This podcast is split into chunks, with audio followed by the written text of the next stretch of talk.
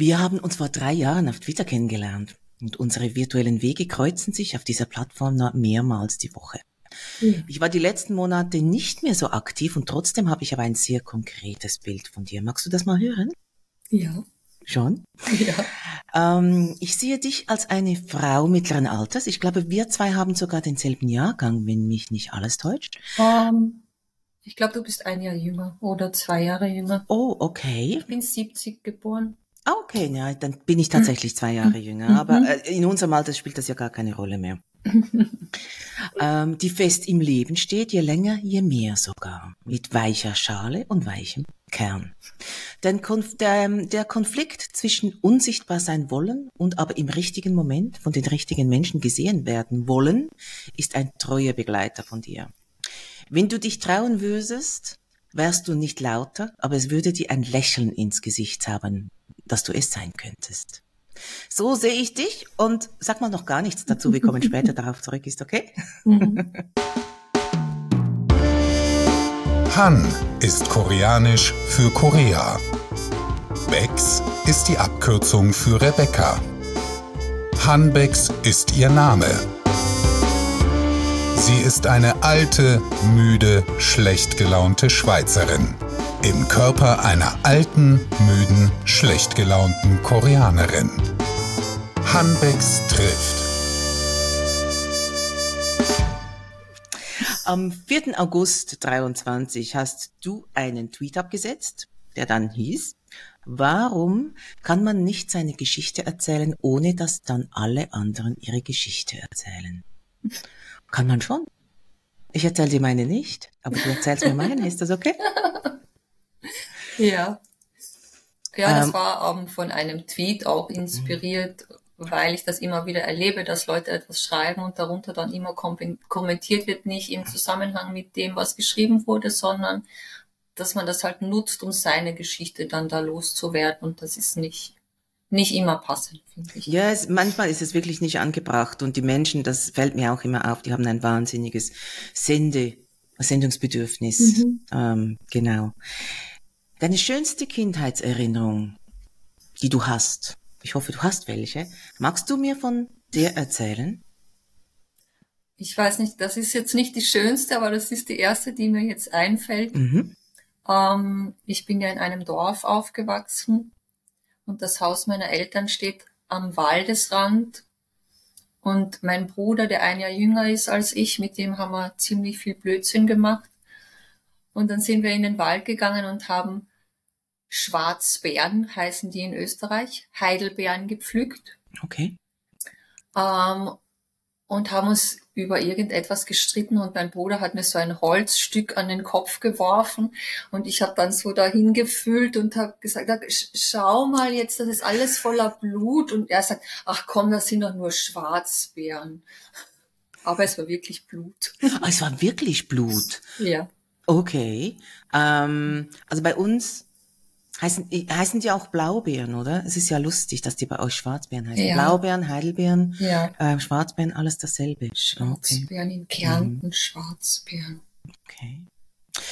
Um dich etwas besser kennenzulernen, möchte ich mit dir eine virtuelle Seite meines Freundschaftsbuches ausfüllen. Bist du bereit?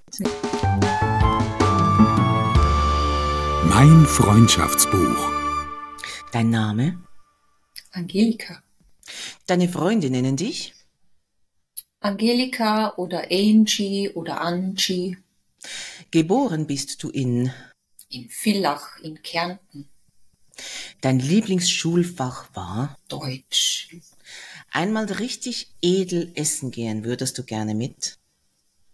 Meinem Freund. Dein Lieblingsbuch trägt den Titel? Oh, alle von Henning Mankell. Welches war dein Traumberuf als Kind? Krankenschwester. Am liebsten trinkst du? Kaffee. Deine Traumdestination für einen verlängerten Urlaub wäre oder ist?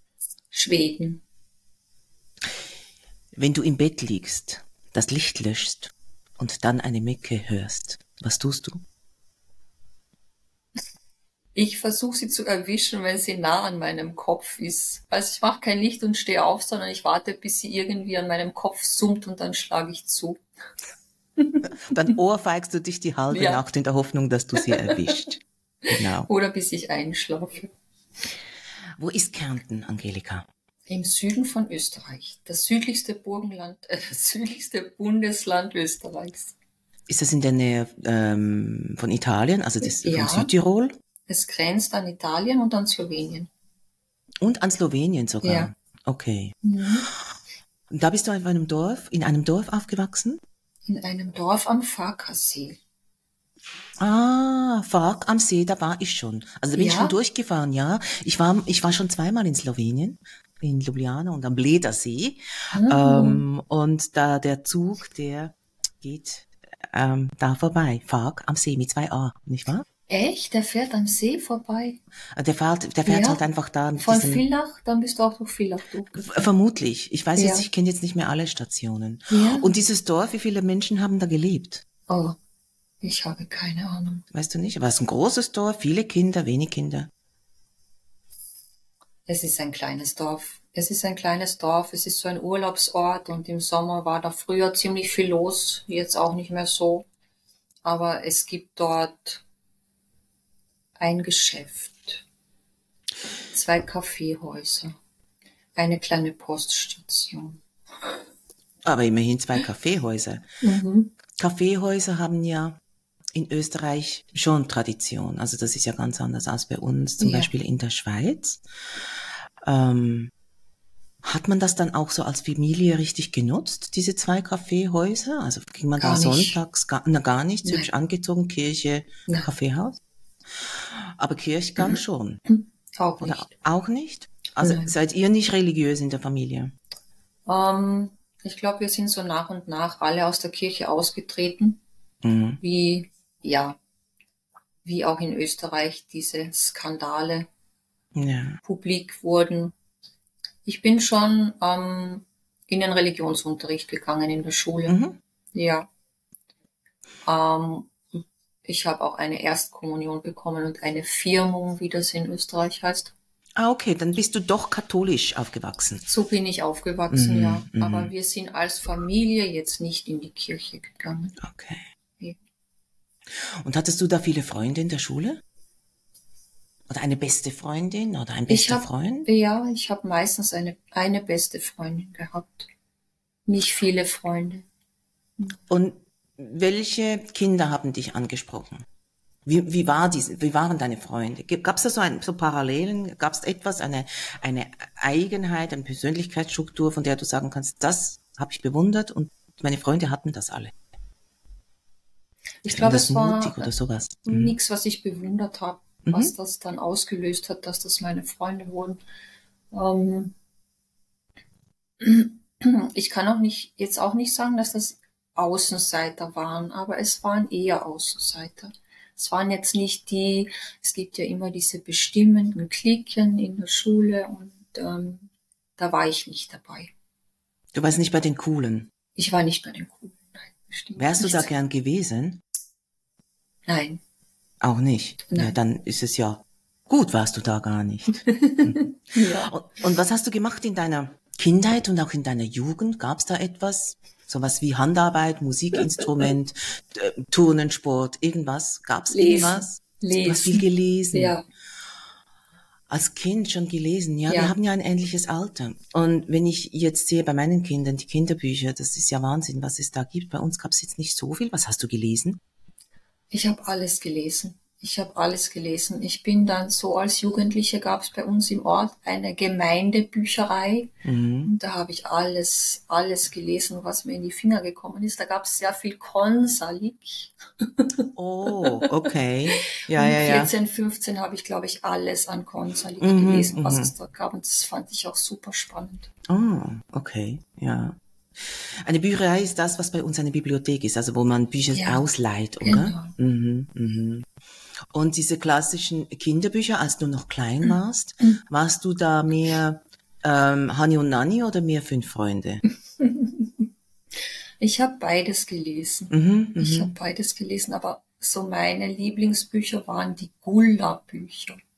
Die, welche Bücher? Gulla hat, das Mädchen hat Gulla geheißen. Das kenne ich gar Da nicht. gab es ganz viele Bände, die so ähm, ihre Mutter ist, glaube ich, früh gestorben und sie musste sich dann um ihre Geschwister und um den Haushalt und mhm. um das alles kümmern und die waren sehr arm und ich kann mich nicht mehr erinnern, wie die Geschichte weiterging, aber es, es waren die Gulla-Bücher, die ich viel gelesen habe. Und dann gab es Susanne Barden, die Krankenschwester. Das mhm. habe ich mhm. gelesen.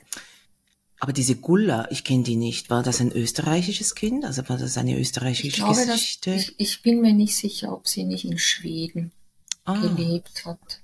Okay. Müsste ich jetzt selber nochmal.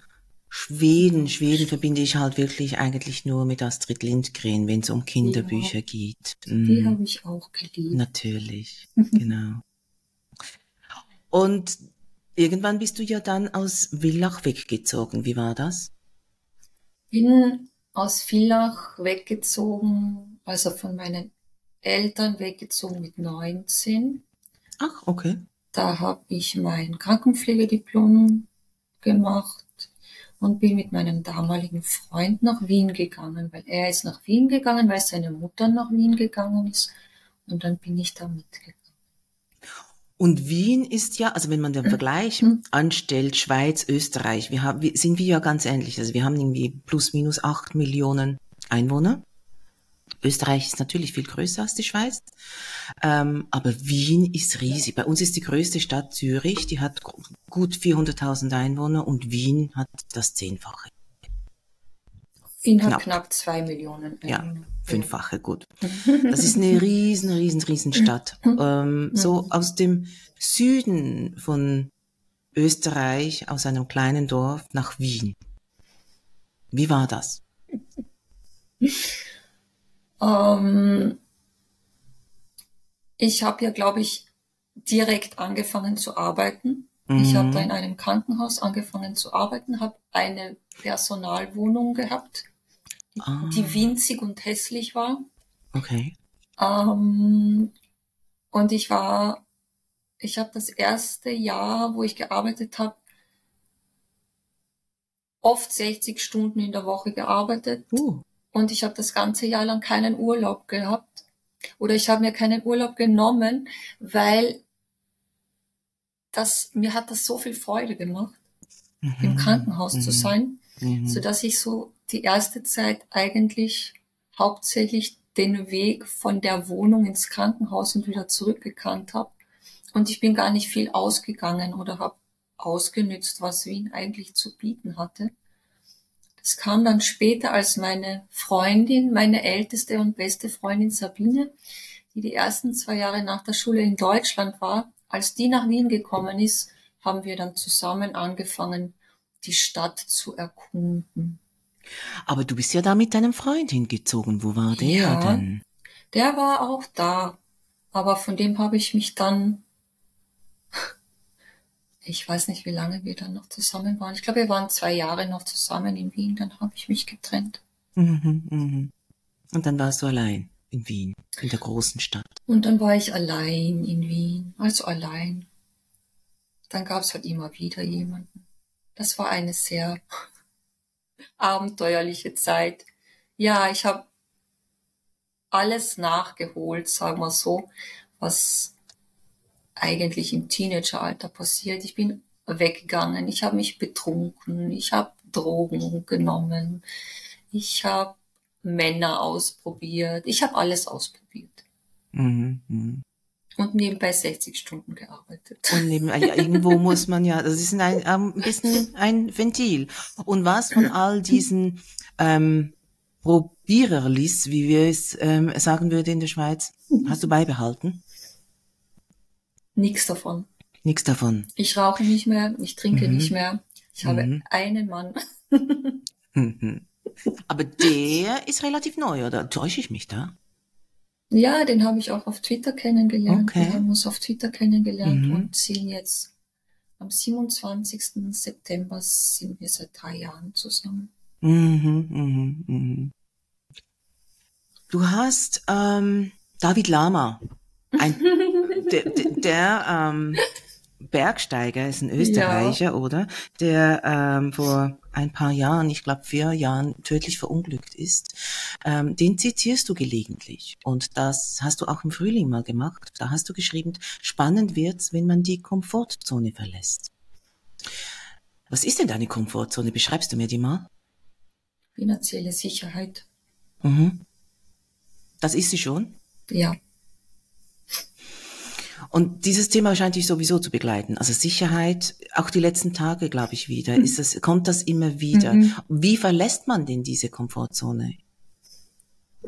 Man kann da reingehen und wieder rausgehen. Ich habe mich selbstständig gemacht und habe jetzt, ähm, das war Ende April, habe ich einen festen Job gekündigt und mich selbstständig gemacht und habe jetzt mit dem Gedanken gespielt und hatte mich auch schon beworben, in einem Krankenhaus wieder zu arbeiten, da einen Tag in der Woche zu arbeiten. Mhm.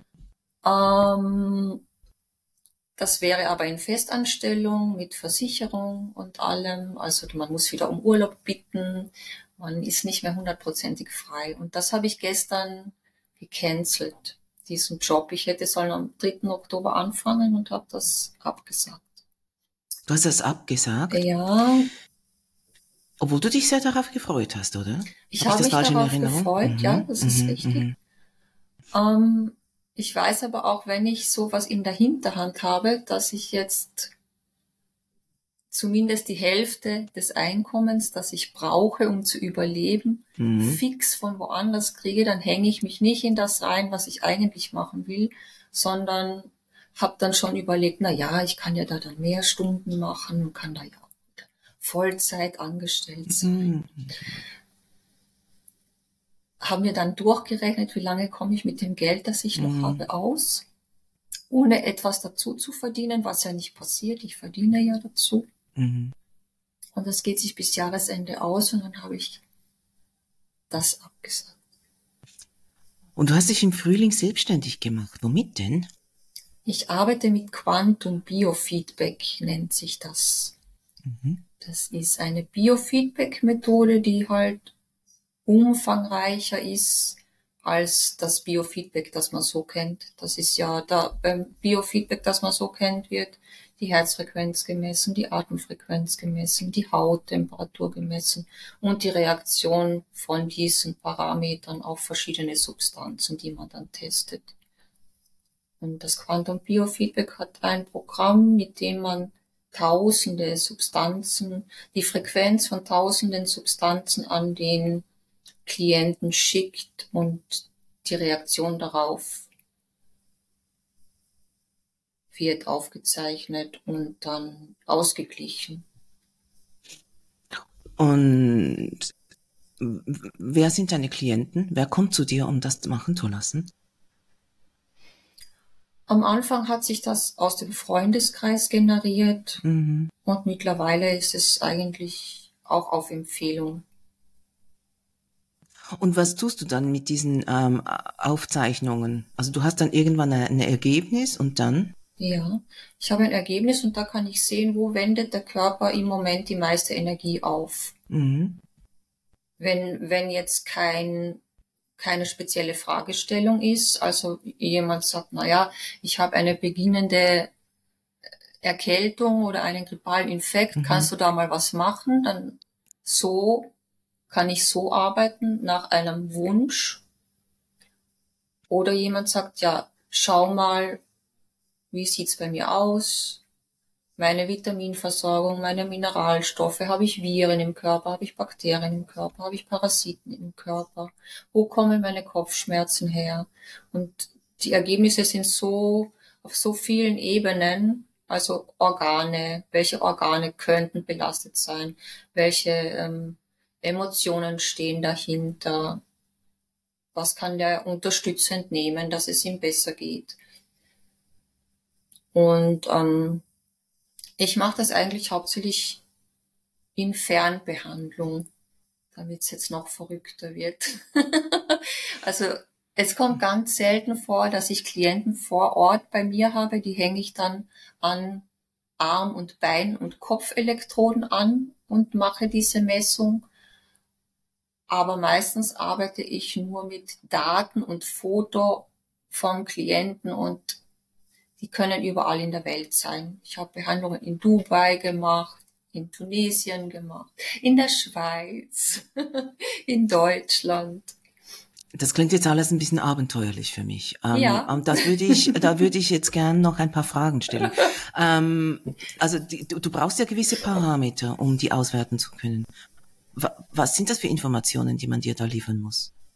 Bilder? Ähm, die Informationen, die ich brauche, um überhaupt zu testen. Der Name, das Geburtsdatum, der Ort, wo sich der Mensch aufhält, während er getestet wird und ein Foto. Und was ist das für ein Test? Kannst du da mal kurz etwas darüber sagen? Ist das, was testet man da? Also über das Quantenfeld werden dann, es sind glaube ich über 4000 Substanzen. Die Frequenz von über 4000 Substanzen wird an dich geschickt in Hundertstel Sekunden. Und Wie? Über das Quantenfeld, über Frequenz über die Luft. Ja, aber von Wien jetzt zu mir. Ja. Von Wien zu dir. Und mhm. deine Reaktion darauf registriert das Gerät. Und woher weißt du, ob das bei mir ankommt und ob du die richtige Person getroffen hast? das weiß ich nicht, davon gehe ich aus. Okay. Das klingt sehr ähm, esoterisch. Ja, Mhm. Das ist es aber eigentlich nicht. Ist es nicht? Ist es wissenschaftlich? Weil es funktioniert wie ein Anruf. Ja, mit dem Unterschied, dass wenn du jemanden anrufst, dann hast du ein, ein, ein, ein Adressat mit einer klaren, uniken Nummer, also mit einer, wie sagt man, mit einem Alleinstellungsmerkmal. Ja, aber das bist du ja auch mit deinem Namen, deinem Geburtsdatum, deiner Geburtszeit, dem Ort, an dem du bist, dem Foto. Okay. Ja, es, das, es leuchtet mir jetzt nicht ein, aber ähm, wenn du sagst, du kriegst dann die Informationen, ähm, dann kannst du dann kannst du, du hast ganz, ganz viele Informationen und je nachdem, welches Bedürfnis der Klient hat, kannst du sagen, schau mal, du machst jetzt an einer Erkältung rum, rum nimm mal ein bisschen Ascorbinium, Vitamin C. Und ich kann schauen, was, ich kann schauen, was ihn unterstützt, ja, aber ich kann ihn auch mit Frequenzen unterstützen. In sein, in, in der Selbstregulation seines Körpers kann ich ihn mit Frequenzen unterstützen. Also ich, töte dann die Viren ab, ich stärke sein Immunsystem. Du hast auch was von Parasiten gesagt, also die tötest du dann auch. Ja, mit aus Frequenzen. Der Ferne. Aus der Ferne. Und wir reden von Frequenzen sowas wie Ultraschall. Frequenzen im Herzbereich. Im Herzbereich. Also Herz mit TZ. Mm, ja. Mhm. Ultraschall ist mit Ultraschall ist es nicht vergleichbar. Und wo hast du das gelernt? Ich habe das von jemandem gelernt, bei dem ich selber mal eine Behandlung bekommen habe. Und ähm, ich habe, seitdem ich 16 bin, Fibromyalgie mm, mit Migräne okay. und Darmbeschwerden und allem, mm. was dazugehört. Mm. Und nach dieser Behandlung hatte ich das erste Mal seit meinem 16. Lebensjahr drei Wochen keine Probleme mehr. Und warum nur drei Wochen? Weil der Körper häufiger Impulse braucht, um Dinge, die chronisch sind, zu reparieren. Als jetzt ein grippaler Infekt ist ein einmaliges Ereignis, das funktioniert schnell. Und welche Infrastruktur brauchst du für diese Form der Therapie? Ähm, ich habe ein Laptop mit einem Programm, mit einem sehr umfangreichen Programm und eine kleine Kiste, die diese Frequenzen generiert. Ich kann sie dir zeigen, sie steht neben mir. Kannst sie vielleicht mal ganz kurz in die Kamera halten, wenn das geht?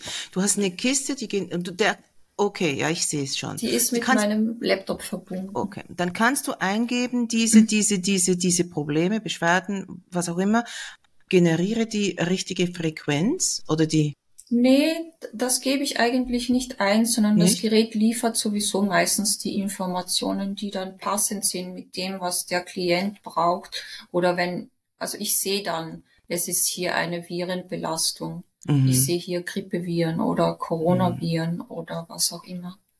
Und dann schickst oder, du das ab. Genau, das kann ich dann ausgleichen. Und du schickst dann diese, diese, wie heißt das? Diese Frequenz? Ja, die Frequenz ist ja nur der Träger. Was ist es denn, was, was, da, was du schickst? Gut, du schickst die Information ab. Und wie lange geht das dann, bis die da ist? Die kommt sofort an. Ach so. Wie, wie wir jetzt miteinander sprechen. Also du könntest jetzt was schicken zu mir und bei mir war es. ähm, ich könnte ja, dazu müsste ich dich hier aufnehmen, mhm, mhm, eingeben und das starten. Ich würde testen, ich würde dich kalibrieren. Das Gerät macht eine Kalibrierung anhand deines Fotos. Dann würde ich mhm. dich testen und dann würde ich sagen, schau, ich schaue mir die Werte an, die hoch sind und dann kann ich jetzt zum Beispiel sehen, na, ich weiß nicht, deine Leber hat hier jetzt gerade den höchsten Wert, dann schauen wir mal, dass wir die Leber entgiften. Mhm. Und, und das kannst du dann machen. Hm, und das mache ich dann, ja. Das, das ist aber nicht, also die, die Kasse übernimmt diese Kosten nicht, oder nehme ich jetzt mal an? Natürlich nicht. Mhm, mhm. Und wie ist denn deine Erfolgsquote dabei? Also die, die, Klienten kommen und machen mit dir, was du mit ihnen vorhast, und dann geht's ihnen gut. Die Erfolgsquote ist erstaunlich hoch. Mhm abhängig davon, was behandelt wird. Also chronische Dinge sind jetzt nicht mit einer Behandlung mhm. verschwunden, aber ähm, ein akuter grippaler Infekt lässt sich relativ mhm. schnell beheben. Tiere sprechen auch schnell an, Kinder sprechen schnell an, Erwachsene, wo, wo man so sagt, das Energiesystem ist halt auf verschiedenen Ebenen blockiert, da dauert das länger. Aber akute Geschichten sprechen schnell an. Und ich bin, also ich arbeite insgesamt jetzt seit fast vier Jahren damit. Und ich bin immer noch erstaunt, wie das funktioniert. Weil genau erklären kann ich es mir selber nicht, ja. Wie kommt das dahin? Wie findet das den? Wie kann das Gerät das erkennen? Mhm. Man muss als Klient aber schon sehr fest dran glauben, dass es funktioniert. Nein, oder? man muss überhaupt nicht dran glauben. Man muss nicht mal davon wissen. Also Tiere wissen ja jetzt nicht, dass sie behandelt werden. Kleinst, Kleinkinder manchmal auch nicht. Mhm, mh. Nee, man muss nicht dran glauben.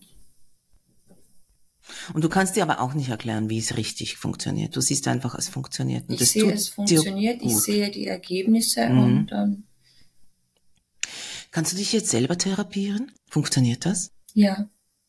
Ich kann mich selber therapieren, aber ich habe meistens keine Zeit dafür. Ah, wie lange dauert denn das? Ähm, eineinhalb Stunden ungefähr. Mhm, mhm. Weil ich okay. ja verschiedene, ich habe so ein Basisprogramm, das ich immer mache und das dauert ungefähr eine Stunde. Mhm. Aber wenn du mal wieder einen, einen akuten Schub hast mit deiner Erkrankung, ja. dann kannst du schnell darauf reagieren und dann geht's dir dann auch wieder besser. Das kann ich machen, mhm. weil ich mittlerweile auch genau weiß, was einen Schub auslöst und mhm. dann kann ich auch an diesem Auslöser arbeiten. Bei mir ist es hauptsächlich Stress mhm. und dann kann ich einfach mein Nervensystem runterfahren sozusagen und mich entstressen. Das funktioniert sehr gut. Du hast im April hast du einen Tweet gemacht, da stand, Reden strengt mich an, Schreiben erleichtert. Und du wolltest ja aber mit mir diesen Podcast aufnehmen. Ja. Warum? Ein Widerspruch in sich. Ja, das ist schön. Mhm. Um, vielleicht war es auch ein bisschen eine Mutprobe für mich. Mhm. Mhm. Ja. Und wie fühlt sich's jetzt an, so in der gut Mitte? fühlt sich's an. Du, weil du gut führst. Oh, danke schön. Sehr. Und dann warst du also in diesem Wien, hast 60, 60 Stunden die Woche gearbeitet, bist ausgegangen, hast alles ausprobiert und dann war ja irgendwann alles mal ausprobiert. Wie ging es dann weiter? Ja. Ähm, ich war in einer Beziehung dann, die viereinhalb Jahre gedauert hat. Mhm. Dieser Mann hat sich dann von mir getrennt. Mhm. Und das hat mich sehr getroffen, Da habe ich lange geweint und einen Monat lang, glaube ich, nicht gegessen, nur Kaffee getrunken, oh. aber keinen Alkohol getrunken. Mhm. Ähm, und dann habe ich, also dieser Mann hat immer gesagt, er wollte einen Laptop und einen Internetanschluss. Das war so Ende der 90er. Ja. Und ich habe Internet, wozu? Das brauchen wir nicht.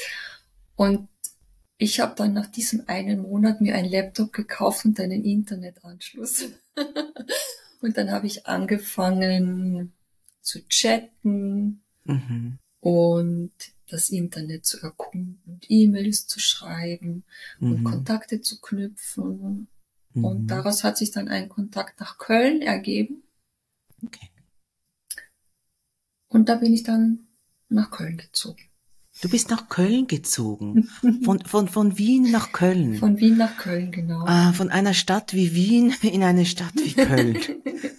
Ja, das muss aber auch ähm, Liebe gewesen das sein, oder? So, als wäre es eine Verschlechterung. das gewesen. ist ja, also ich ich bin äh, ich war schon ein paar Mal, ich war schon zwei oder dreimal in Wien und ich war ähm, schon einige Male in Köln.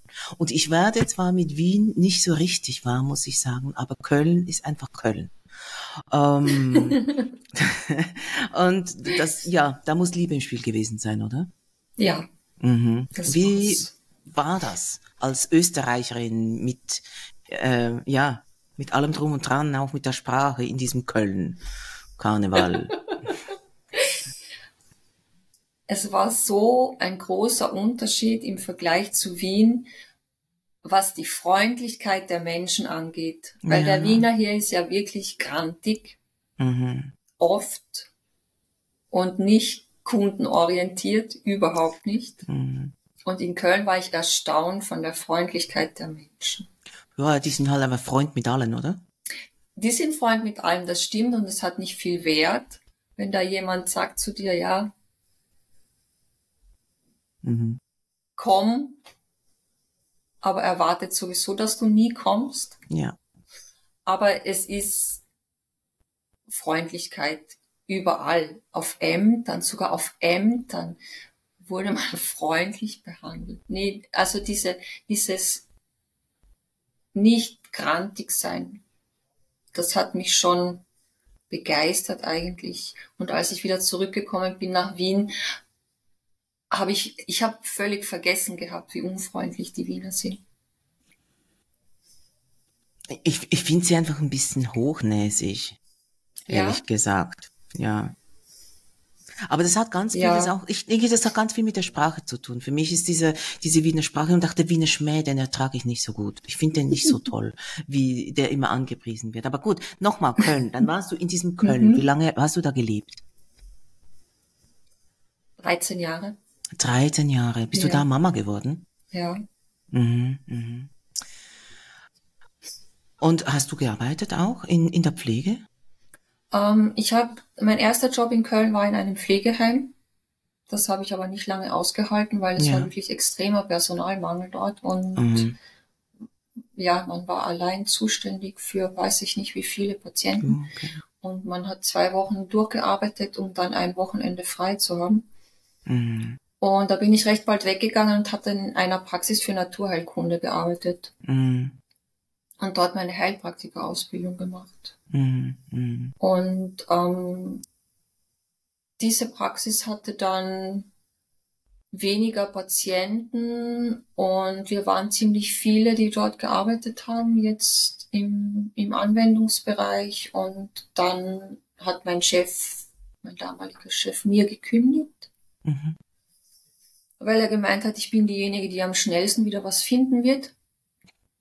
Und da habe ich mich dann das erste Mal selbstständig gemacht in meinem Leben und habe einen Praxisraum angemietet und ähm, bin nach drei Monaten schwanger gewesen. Oh, und damals hast du dich selbstständig gemacht als Heilpraktikerin, nehme ich mal genau. an, oder? Und dann bist du schwanger geworden und dann hast du die ganze Aktion wieder abgebrochen. Richtig. Mhm, mhm. Und dann, das war das natürlich auch ein bisschen blöd, oder? In, in Deutschland ist es ja, da ist, ist man ja sehr, das ist eine sehr äh, komfortable Situation, wenn man schwanger wird, wenn man denn angestellt ist. Genau. Und wenn genau. man es eben nicht ist, dann ist es ein bisschen doof, oder? Also ja, du hast, äh, ja. hattest natürlich dann keinen zwei Jahre Mutterschutz und Kündigungsschutz. Ich hatte und, gar nichts, ne? Du hattest gar nichts. Mhm. Nein, ich Du warst aber verheiratet? Ich war nicht verheiratet. Du warst nicht verheiratet. Aber du warst damals noch mit deinem Partner zusammen. Das war, Logisch. das Kind war kind. nicht von diesem, von diesem Mann. Das Kind ist nicht von diesem Mann. Ach so, gut. Ähm, und dann bist du schwanger geworden. Und dann? Ja. Dann bin ich schwanger geworden. Ähm, zum Glück bin ich versichert gewesen, weil damals war noch keine Versicherungspflicht in Deutschland. Oh, okay. Und ich habe irgendwann mal gesagt, naja, ich brauche keine Versicherung, die würde ich nur brauchen, wenn ich zum Zahnarzt gehe und das muss ich sowieso selber bezahlen. Mhm. Oder wenn ich schwanger werde und das wird nicht sein, habe ich gesagt. mhm. Ist dann doch gewesen. Mhm. Na, ich habe eigentlich, ich habe Glück gehabt, weil ich habe im Rahmen ähm, ich habe mich ja damals arbeitslos gemeldet und mhm. habe dann ähm, eine Förderung für diese Selbstständigkeit bekommen über das Arbeitsamt. Mhm, und das mhm. ist ein paar Monate noch gelaufen, während ja. ich schwanger war. Und danach musste ich dann, jetzt heißt es glaube ich nicht mehr so, Hartz IV beantragen. Mhm. Habe ich mhm. Hartz IV beantragt. Ja. Warst du dann allein mit deinem Kind? Ja. Mhm. Du schreibst in deinem Twitter-Profil, du seist Mutter eines Special Boys. ja. Was macht dein deinen Sohn Special? Er ist Asperger-Autist. Mhm. Und was bedeutet das im Zusammenleben mit dir und für sein Leben im Umgang mit sozialen Kontakten, Schule? Mhm. also das, er ist, ähm, ja? er ist sehr intelligent und dadurch ähm, kann er vieles ausgleichen. Mhm in Form auch von Imitation. Das mhm. hat er relativ früh schon gelernt und gemacht eigentlich, so dass man das Gefühl hatte, das ist nicht hundertprozentig authentisch, sondern ähm, er imitiert etwas, was er sieht. Und ähm, es ist so, wie es jetzt ist mit ihm, ist es, ähm, es ist das Paradies für mich im Vergleich zu dem, was war weil natürlich wusste ich am Anfang nicht, was los ist mit ihm. Er hat ein Jahr lang nur geschrien, nur geschrien. Und so gewisse Dinge sind halt schon relativ früh aufgefallen, dass es musste alles so sein, wie er sich das vorstellt. Wenn das abweichend war, dann, dann gab's Schreierei. Und ich habe immer gemerkt, es ist nicht so ein Trotzschreien, weil es war so, er war da so um die drei oder so, sondern er ist wirklich verzweifelt. Mhm. Er hat zum Beispiel sehr lange bei mir im Bett geschlafen und als Dreijähriger sowieso noch und dann ist er nachts aufgewacht und auf Toilette gegangen und ist zurückgekommen und hat gesagt, ich weiß nicht mehr, wie ich jetzt gerade gelegen bin, mhm. aber du, sag mir, wie bin ich jetzt gerade gelegen? Habe ich gesagt, ich weiß es nicht. Und er, ja, aber du musst das doch wissen. Ich muss doch wieder so liegen. Und solche Dinge halt wie, er hat zum Beispiel seinen Kakao mit drei Strohhalmen getrunken. Und Strohhalme und Kakao müssen immer gleichzeitig auf den Tisch kommen. Da darf nicht etwas schon da sein und das andere erst danach sein. Und so gab es halt ganz viele Dinge, die mussten so sein.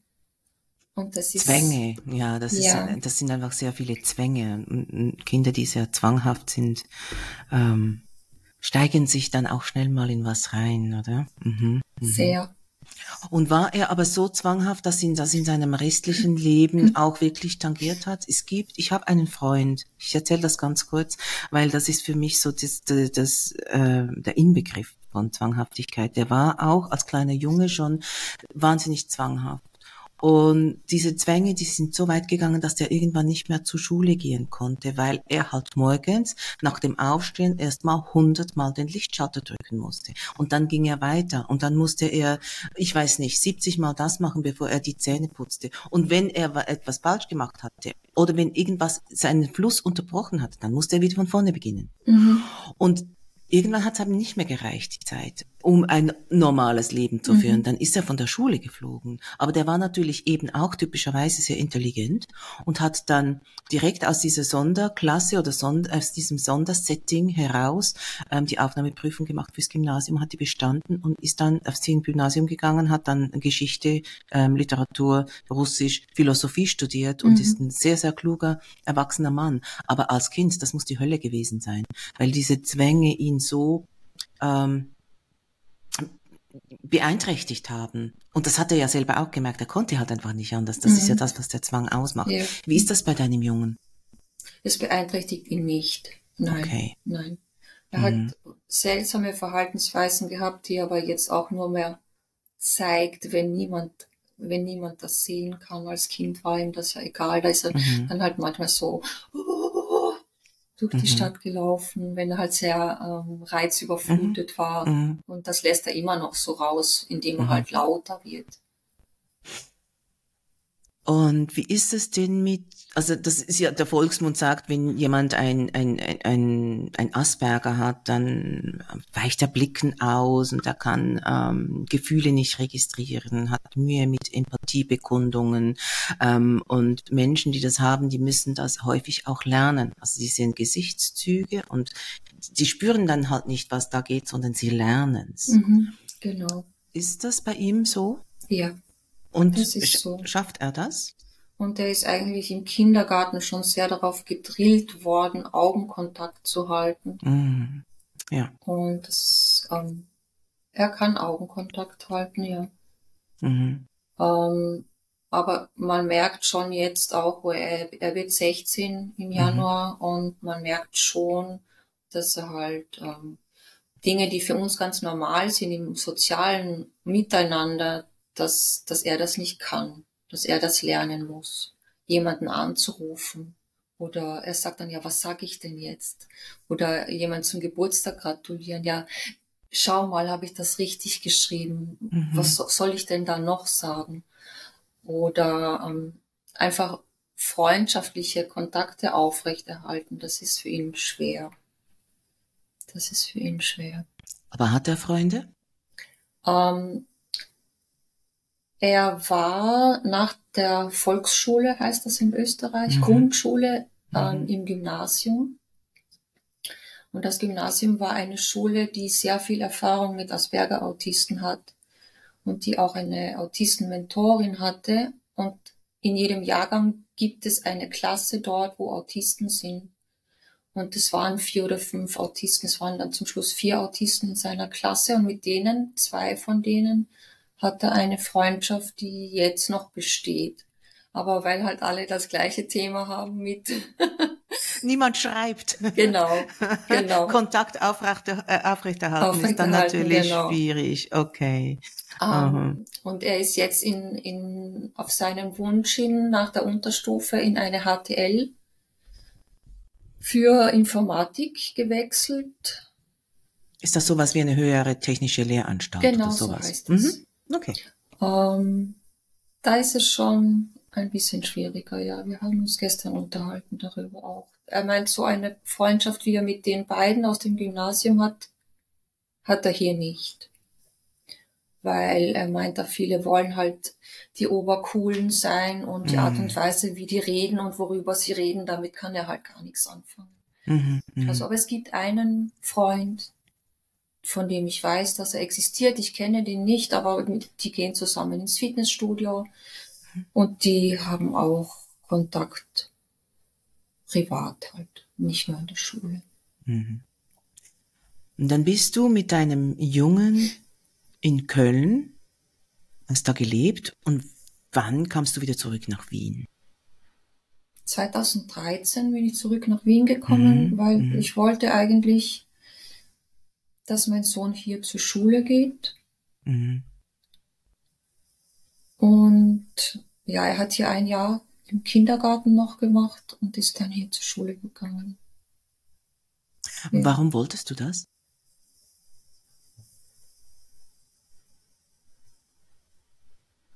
Gute Frage.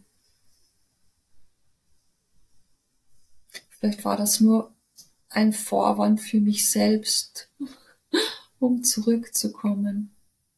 dass ich, ja, ich wollte auch näher bei meinen Eltern sein wieder, weil ich war in Köln wirklich alleinerziehend, alleinerziehend. Also ich war wirklich allein. Ich habe meine Eltern nicht da gehabt. Der Vater von, von meinem Sohn lebt in der Schweiz. Hm. Und ja, ich war wirklich allein. Und meine Schwester ist dann nach Köln gezogen. Deinetwegen? Mein, auch meinetwegen, ja, mhm. weil sie hat ihr Studium beendet und ist dann nach Köln gezogen. Und die ist immer noch in Köln. Die ist geblieben. Wie viele Geschwister hast du denn? Bruder, Drei, Schwester? Zwei Brüder, eine Schwester. Mhm. Und du bist die dritte? Ich bin die Älteste. Du bist die Älteste. Mhm. Mhm, mhm. Hast du noch, pflegt ihr noch Kontakt mit dem Vater deines Sohnes? Ja, mhm. ja. Wir waren jetzt im Sommer in der Schweiz. Das erste Ach. Mal, dass mein Sohn dann alleine bei ihm war, weil sonst läuft das immer so, sein Vater kommt nach Wien mhm. und bleibt hier maximal eine Woche oder ein verlängertes Wochenende. Und diesmal war es aber so, dass mein Sohn in die Schweiz, also wir sind alle in die Schweiz gefahren und mein Sohn ist in Zürich von seinem Vater abgeholt worden und war dann zwei Wochen bei ihm. Hat's ihm gefallen in der Schweiz? Es hat ihm gefallen, ja. Und wie hat's dir gefallen? Mir hat es sehr gefallen. Du ja. warst in Zermatt, ich habe es schon gesehen. Mhm. Ähm, ist schön da, oder? Ja, also mhm. ich war eigentlich in Tesch und bin dann halt nach Tesch, Zermatt ja. Mhm, gefahren. Mhm. Und ja, ja, es ist, die Schweiz ist wie eine andere Welt. Sagt die Österreicherin. Sagt also die Österreicherin, ja. ja. Dabei ist doch da, wo du herkommst, ist es ja auch wahnsinnig pittoresk und, und alles noch so, so lieblich und ähm, naturverbunden. Das mhm. schon, aber es ist, es ist trotzdem anders. Mhm. Ich kann nicht, ich kann nicht sagen anders. Andere Luft, anderes Wasser, so weiches Wasser. Mhm, mh. Und ja, überhaupt in Zermatt. Das ist ja, Zermatt ist wie aus einem Märchenbuch. Ja, das stimmt schon. mhm. Und dieses Matterhorn, ja, das Und ist halt schon Matterhorn. so sehr, sehr imposant. Genau. Absolut. Mhm. Du hast auch mal geschrieben, nur die innere Rebellin nicht verlieren. Die werde ich brauchen bis zum Schluss. ja. Erinnerst du dich daran, ja, dass du das mal geschrieben hast? Wogegen mich. möchtest du denn rebellieren? Oder musst du? Oder um, hast du das ähm. Gefühl, dass du, dass du rebellieren solltest, müsstest? Nee, ich muss nicht rebellieren. Mhm. Ich will rebellieren. Ein bisschen ähm, anders bleiben. Nicht so. In dem Sinn bist du auch Rebellin. Ich, du kündigst einen Job, wo du gut verdient hast und machst ein Sabbatical. Ich, ein Jahr lang nur reisen. Wie kann man? Kann, geht also, gut, geht wunderbar. ja, ja, aber mhm. das ist auch rebellisch in, in, mhm. in, einer Zeit wie dieser, einen, überhaupt einen Job zu kündigen, ist rebellisch. Mhm, mh. Anfang 50, oh mein Gott, du kriegst keinen neuen Job mehr. Ja. Stimmt ja mhm. nicht, aber mhm. ist noch so in den Köpfen. Was hast du denn noch alles vor, Angelika? Reisen. Reisen. Ich, ich will auf jeden Fall in, nach Nepal in den Himalaya. Ach, guck. Also vorhin war es noch Schweden. In Schweden war ich ja schon oft, mhm, mh. aber in Nepal noch nie. Mhm. Verlängerter Urlaub ist Schweden, aber ja, ich, ich will zum, also ich will zum Everest Base Camp. Ich mhm. will nicht auf den Everest, aber ich will zum mhm. Everest Base Camp. Warum möchtest du das? Das ist ein großer Traum weil ich einmal wirklich dort sein will. Ich habe so viele Bücher gelesen und Filme gesehen über den Everest und es ist, also für mich ist es jetzt nicht wichtig, auf den Everest zu kommen. Das weiß ich, das schaffe ich nicht. Mhm. Und das will ich auch gar nicht. Aber ich will es bis zum Basecamp schaffen. Und da einfach ähm, dahin gehen. Mhm, mh. Ja. Aber du bist ja sowieso gerne in den Bergen. Und das bringt mich doch zu einem kleinen Spiel, das wir machen könnten. Und dieses kleine Spiel heißt Schwarz oder Weiß. Machen wir das? Ja. Ähm, ich nenne dir zwei Begriffe und du sagst das, es ist eine Momentaufnahme, dass die in dem Moment einfach näher ist. Gut? Mhm. Schwarz oder Weiß? Tag oder Nacht? Nacht. Frankreich oder Italien? Italien. Berge oder Meer? Berge. Süß oder salzig? Salzig. Tee oder Kaffee? Kaffee. Sehen oder hören? Hören. Schwarz oder weiß? Schwarz. Hardrock oder Oper? Hardrock. Sneakers oder Pumps? Sneakers. Sissi oder Franzl? Sissi. Koriander, ja oder nein? Ja. Dankeschön. Bitte Ähm, schön. ja, die Berge. Ein Thema, hm? Ja. Ein Thema. Ist das so ein bisschen Heimweh, ein Heimweh-Dings? Nein, gar nicht, weil ich war an Bergen bis vor, vor etwas weniger als einem Jahr überhaupt nicht interessiert. Ach, okay. Ja, es ist kein Heimding. Ich, ich, es gibt, da wo ich aufgewachsen bin, gibt's den Mittagskogel. Das ist der höchste Berg dort in der Nähe. Mhm. Und mein Vater war da oft, mein Bruder war da und ich bin da nie raufgegangen. Es hat mich nicht interessiert, aber jetzt würde ich gern. Aber was hat es, was hat es ausgemacht? Was hat diese, diese Liebe zu den Bergen so getriggert vor einem Jahr oder gut einem Jahr? Ein Kinofilm. Oh, welche? Ich glaube, die Unendlichkeit des Himmels Okay. hieß der. Mhm. Es geht um eine, der Manaslu ist der Berg, der da bestiegen wird. Von Jimmy Chin und Renan Ozturk ist der Film. Und den habe ich im Kino gesehen. Und ab da nur mehr Bücher über Berge gelesen und Filme über Berge gesehen. Der Berg ruft. Mhm. Du hast im April, hast du einen Tweet abgesetzt, ähm, ich konfrontiere dich mit den eigenen Zeilen, ha? So unendlich viel Zeit bleibt mir ja auch nicht mehr, heißt's da. Ja. Möchtest du mir über diesen Tweet etwas erzählen? Ähm, Ende letzten Jahres ist meine beste Freundin Sabine und einer meiner besten Freunde. Die beiden sind schwer erkrankt. Einer meiner besten Freunde ist im Juli gestorben. Mhm. Sabine geht es den Umständen entsprechend gut. Und das hat mich mit dem Tod konfrontiert. Und mit dem Gedanken, dass ja mein mindestens mein halbes Leben, wahrscheinlich mehr, schon vorbei ist. Und ähm,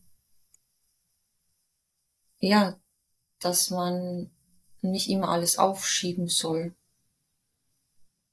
Dann werde ich und ja, das ist ja was viele, wenn ich in Rente bin, dann werde ich dahin reisen oder wenn ich in Rente bin, dann werde ich dieses Buch lesen, diesen Film sehen, dieses Konzert besuchen, was auch immer, aber vielleicht wird man das nicht mehr erleben.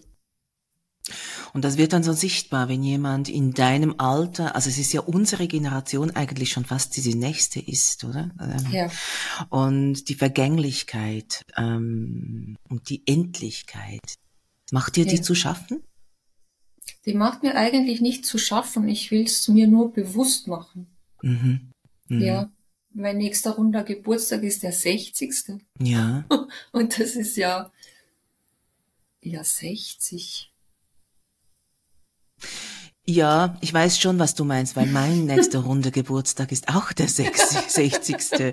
Und ähm, es ist ja auch so, als ich noch Kind war, das war bei dir vermutlich ähm, genau gleich. Also da hatte man ja das Gefühl, Menschen mit 40, meine Eltern mit 40, die sind alt. Ah, 40 Ja. ist alt. Menschen mit 30, ab 30 hat, haben Menschen keinen Sex mehr.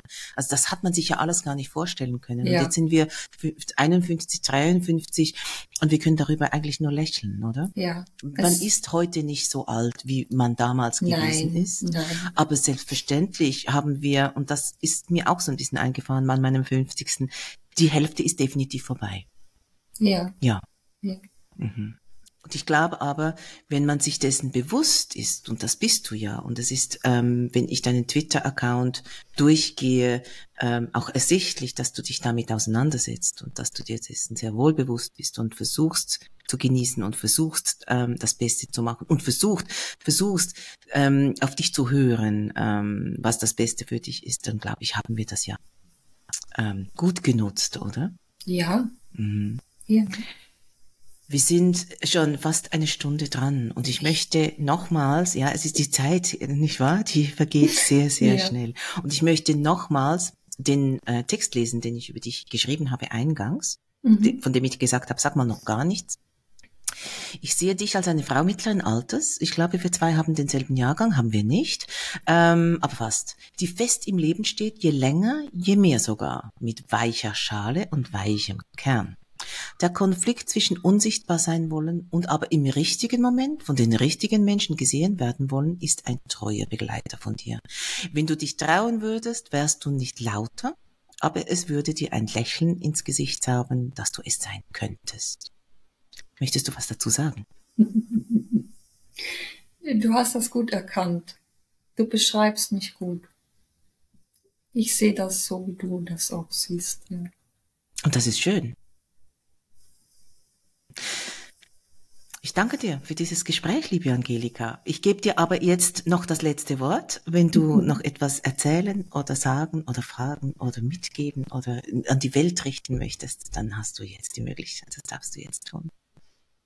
Wenn ich das gewusst hätte, dann hätte ich etwas vorbereitet. Ähm, aber ich habe gehofft, dass ich ein bisschen auch über meine Arbeit sprechen kann und das konnte ich ja.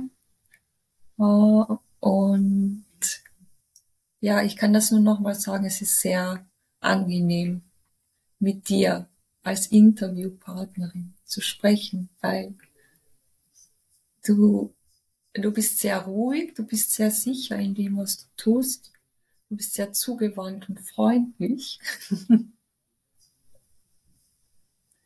ja, ich danke dir, dass ich bei dir sein konnte. Gerne und ich danke dir für diese lieben auch zugewandten Worte am Schluss. Mach's gut, Angelika. Mach's gut, Tschüss. Tschüss.